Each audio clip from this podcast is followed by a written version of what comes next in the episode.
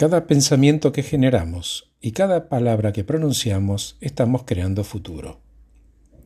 Cuando entendemos la importancia de esa creación, de ese futuro, a partir de los pensamientos y las palabras, podemos conscientemente, si así lo elegimos, crear aquellos que nos sirvan para lograr aquello que queremos.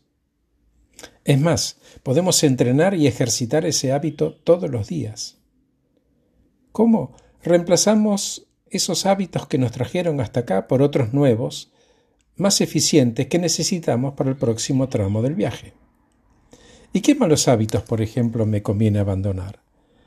Por ejemplo, no vamos a lograr nuestro propósito si reaccionamos a algo que ocurre sin haber pensado y dejando que nuestro ego nos maneje. Me refiero a que necesitamos más humildad progresiva. Cuando nos vemos a nosotros mismos actuar y no nos gusta lo que provocamos dentro o fuera nuestra, la próxima vez, si aplicamos humildad, vamos a estar eligiendo modificarlo.